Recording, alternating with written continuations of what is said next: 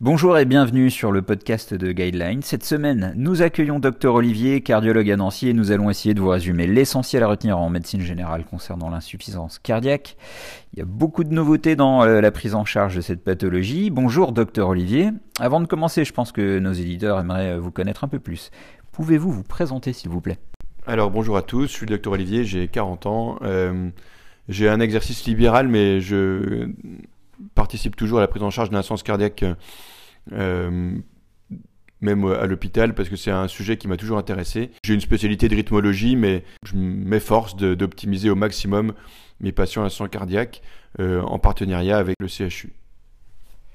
Euh, merci beaucoup, docteur. on va attaquer tout de suite des questions. La première, quelle est la définition médicale de l'insuffisance cardiaque?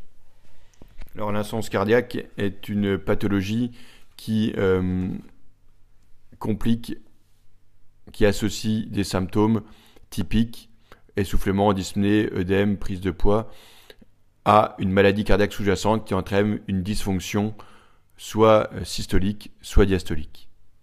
Avant, on, parlait d'insuffisance euh, gauche ou d'insuffisance droite.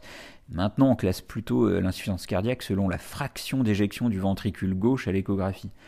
Quels sont les phénotypes d'insuffisance cardiaque selon cette classification et pourquoi est-ce qu'on définit maintenant l'insuffisance cardiaque selon la fraction d'éjection à l'échographie? Alors, la fraction d'éjection à l'échographie du ventricule gauche est ce qu'il y a de plus pronostique pour euh, euh, l'insuffisance cardiaque systolique ventriculaire gauche. Donc, c'est la pathologie la plus fréquente, celle qui a été le plus étudiée, et donc du coup la fraction d'éjection est l'élément qui est le plus facile pour, euh, entre guillemets, stratifier le patient. Entre guillemets, plus la fraction de gestion est basse, moins c'est bon. Après, on continue d'étudier l'insuffisance cardiaque droite, qui est liée à une dysfonction ventriculaire droite, c'est plus rare. Le ventricule droit est plus difficile à analyser à l'échographie, donc on n'a pas cette fraction d'éjection en pourcentage. Peut l'évaluer à l'IRM par exemple, mais en échographie, on a plutôt tendance à dire si le ventricule droit a dysfonctionnement, oui, non. Euh, après, euh, on utilise les critères systoliques quand la fraction d'éjection est basse et quand il y a une insuffisance cardiaque et que la fraction d'éjection n'est pas basse, on parle d'insuffisance cardiaque diastolique. Alors, euh, en, cabinet de médecine générale, d'un point de vue pratique, quand euh, doit-on penser à une potentielle insuffisance cardiaque euh, chez un de nos patients? Est-ce qu'il y a des symptômes, des signes clés à identifier, des antécédents à risque d'insuffisance cardiaque? Oui, alors c'est une bonne question. Effectivement, en médecine générale, il faut être attentif. On doit suspecter l'insuffisance cardiaque avant tout lorsqu'il y a des symptômes, euh, mais comme on l'a déjà dit, qui ne sont pas très spécifiques. Euh, les plus typiques sont les fameux EPOF, c'est-à-dire essoufflement, prise de poids, œdème et euh, asthénie, fatigue. Ces symptômes peu spécifiques peuvent être plus inquiétants chez un patient qui a des facteurs de risque, c'est-à-dire qui a déjà une maladie cardiaque sous-jacente, qui a fait de l'arythmie, qui a déjà fait un infarctus, qui est hypertendu, qui est diabétique. Après, quand vous êtes confronté à ces symptômes, eh ben, le médecin généraliste a intérêt à poursuivre les investigations, en particulier en dosant le BNP ou en demandant une échographie cardiaque chez un confrère. Merci. Donc, euh, docteur Olivier, vraiment euh, pour vous, euh, pour débrouiller, pour débrouiller un patient, le, le premier bilan, hein, c'est le la biologie et l'échographie chez un confrère. simplement, petite question d'ordre pratique, dans quel délai adresser le patient chez le cardiologue dans ce, dans ce contexte? Je pense que si le patient n'est pas connu pour un problème cardiaque et que le BNP que le, euh, en médecine générale, on a dans les 24 heures, même souvent moins que ça. Si le BNP est augmenté, ça veut bien dire qu'il y a un problème cardiaque. Si le patient n'est pas connu, c'est inquiétant parce que ça peut être quelque chose qui évolue rapidement. Donc je pense que si les symptômes évoluent rapidement, que le patient se sent de moins en moins bien en quelques jours, il faut envisager un adressage très rapide.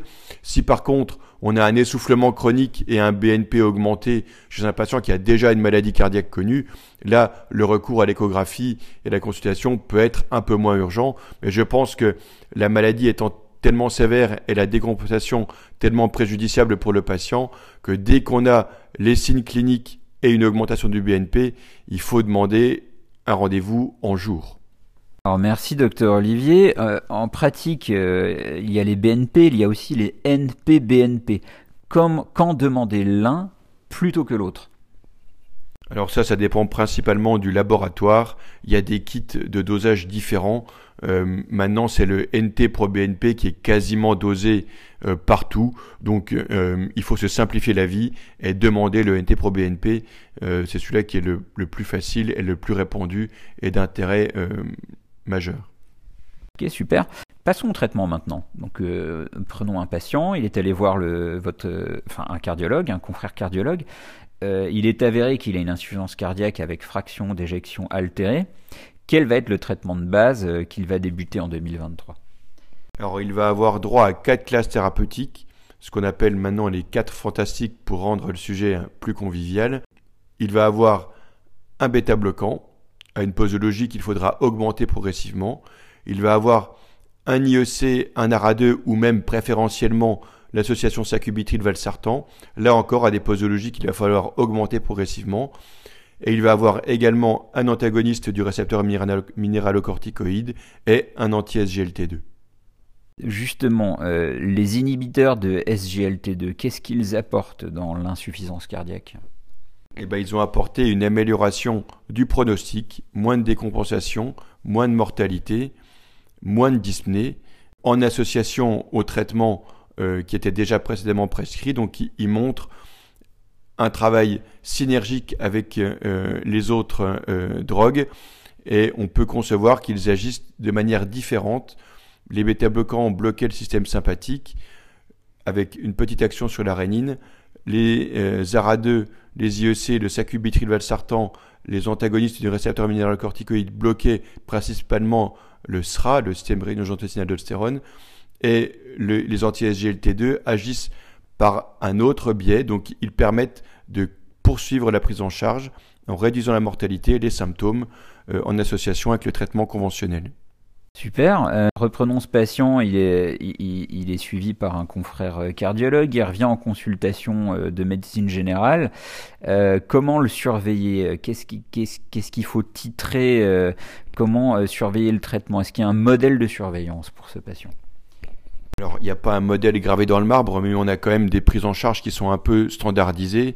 Ce qu'il faut déjà bien entendu faire, c'est surveiller ses symptômes. Est-ce qu'il va mieux? Est-ce qu'il est moins dyspnéique? Est-ce qu'il a des signes congestifs Oui, non. Après, on doit vérifier la tolérance du traitement euh, sur le plan tensionnel, sur le plan rénal et sur le plan euh, ionique, en particulier le potassium. Donc, euh, c'est des patients qui doivent être revus régulièrement et après, on a toute l'étape d'optimisation, d'augmentation du traitement. Est-ce que les doses de bêta-bloquants, est-ce que les doses d'IEC, de sacubitril-valsartan sont à la posologie maximale En quel cas, tous les 15 jours, on peut augmenter la dose. Donc, euh, c'est tout ce travail-là qui doit euh, être réalisé euh, idéalement en médecine de ville, en partenariat, bien entendu, avec le cardiologue et peut-être des systèmes de télésurveillance. Merci docteur. En médecine générale, on aime bien donner des recommandations hygiéno-diététiques. Quelles sont celles qu'il convient d'expliquer aux patients atteints d'insuffisance cardiaque Alors, il faut lui expliquer qu'il faut avant tout euh, bien prendre son traitement. C'est vraiment les choses les plus importantes à mon sens. Merci docteur Olivier. Euh, on va passer à des euh, considérations plus générales euh, relatives à votre spécialité, la cardiologie.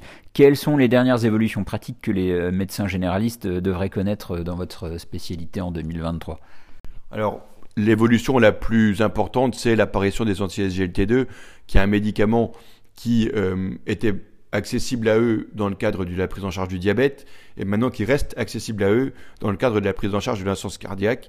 Dès qu'il y a un BNP augmenté, euh, le spectre de bénéfices euh, de l'anti-SGLT2 est indépendant de la fraction d'éjection. On peut le donner sur la FEVG altérée et sur la FEVG préservée. Donc c'est la grosse nouveauté.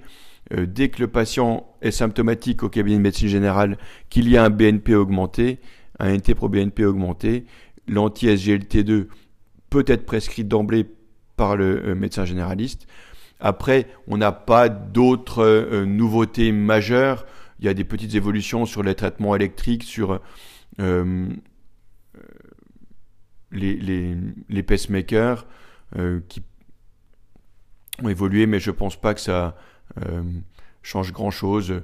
On a des, des, pacemakers sans sonde, on a des stimulations de la branche gauche pour les patients qui ont un asynchronisme dans le cadre de l'insuffisance cardiaque. C'est des petites nouveautés. Il y a des réductions des durée de double intégration plaquettaire après l'angioplastie, ce qui est important parce que ces traitements antiagrégants euh, chez des patients de plus en plus âgés peuvent être délétères. Et surtout, il y a des gros progrès en termes de prise en charge euh, euh, des valvulopathies percutanées en cardiologie, le remplacement valvulaire aortique par technique de TAVI, la correction percutanée des fuites mitrales et bientôt des fuites tricuspides. Donc, il y a du progrès, mais pour l'instant, l'anti-SGLT2 est vraiment ce qui impacte le plus euh, la médecine générale ainsi que la gestion des traitements antithrombotiques. Merci, merci docteur Olivier. Euh, euh, petit retour à vos années de fac. quel a été le meilleur conseil, ou en tout cas celui que vous avez retenu, donné par vos profs à la fac de médecine? Alors, l'insuffisance cardiaque n'était pas ce qui était le plus enseigné, mais moi j'ai poursuivi dans le domaine, donc j'ai beaucoup appris des, des, des, professeurs qui sont investis dedans. À Nancy, il y avait le professeur Zanel, le professeur Julière.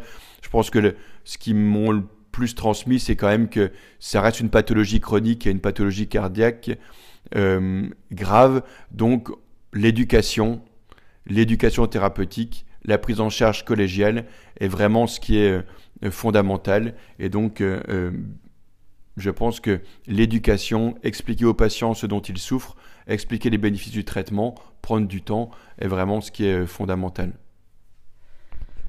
Merci docteur. Euh, d'un point de vue euh, très général, hein, pas forcément relatif à l'insuffisance cardiaque qu'on vient de revoir, est-ce que vous avez un conseil pratique à donner aux médecins généralistes? Bah, Qu'il ne faut pas avoir peur d'aller un tout petit peu dans les examens paracliniques. Je pense que le dosage du NT pro BNP me paraît fondamental pour euh, bilanter les dyspnées et c'est pas encore fait systématiquement quand nous, les patients, nous sont adressés. De même, l'électrocardiogramme peut être utile, pas forcément pour rechercher des anomalies majeures, mais euh, pour euh, aider et anticiper des prises en charge comme des diagnostics d'arythmie. C'est ça que je conseillerais, c'est-à-dire faire de la biologie pour le NT pro BNP et de l'électrocardiogramme pour essayer de débrouiller un peu le patient. L'électrocardiogramme a cet avantage qui peut être transmis facilement. C'est bien de créer des réseaux et d'échanger euh, sur ces résultats facilement. Je pense que ça peut être un gros progrès pour les patients et peut-être une capacité plus intéressante de rendre le métier plus intéressant, de diversifier la prise en charge pour le médecin généraliste. Merci docteur. Donc oui, euh, vous recommandez euh, aux médecins généralistes de s'équiper d'un appareil AECG, d'en faire. Je crois qu'il y en a beaucoup maintenant qui sont pas mal automatisés, n'est-ce pas? Oui, oui, oui, il y en a beaucoup qui apportent des diagnostics euh, tout seul. Donc voir quand le CG est normal, ça peut être fait assez facilement. Et puis éventuellement, quand il n'est pas normal, ben, ça peut inciter à adresser le patient plus rapidement quand il y a des symptômes d'insuffisance cardiaque, par exemple, quand il y a de l'arythmie donc oui, euh, je pense que ça peut être une, aide précieuse et on peut interagir dessus, bien entendu, se transmettre les tracés. Ça prend pas beaucoup de temps. On peut vous répondre rapidement. Ça peut être un bon outil de travailler euh, en euh, groupe. C'est le conseil pratique de Dr Olivier. Bah écoutez, Dr Olivier, merci beaucoup pour ce tour d'horizon sur l'insuffisance cardiaque en médecine générale. Merci beaucoup. Bonne journée à vous. Au revoir, à bientôt. Merci à vous et bonne journée à votre disposition. Et puis euh, c'est la fin de ce podcast. Alors euh, s'il vous a plu, n'hésitez pas à nous mettre une note positive et même un avis. On vous retrouve sur euh, guideline.care pour nos formations, nos fiches de synthèse et tous nos scores médicaux disponibles en ligne en accès illimité. Merci beaucoup et à bientôt pour un prochain podcast.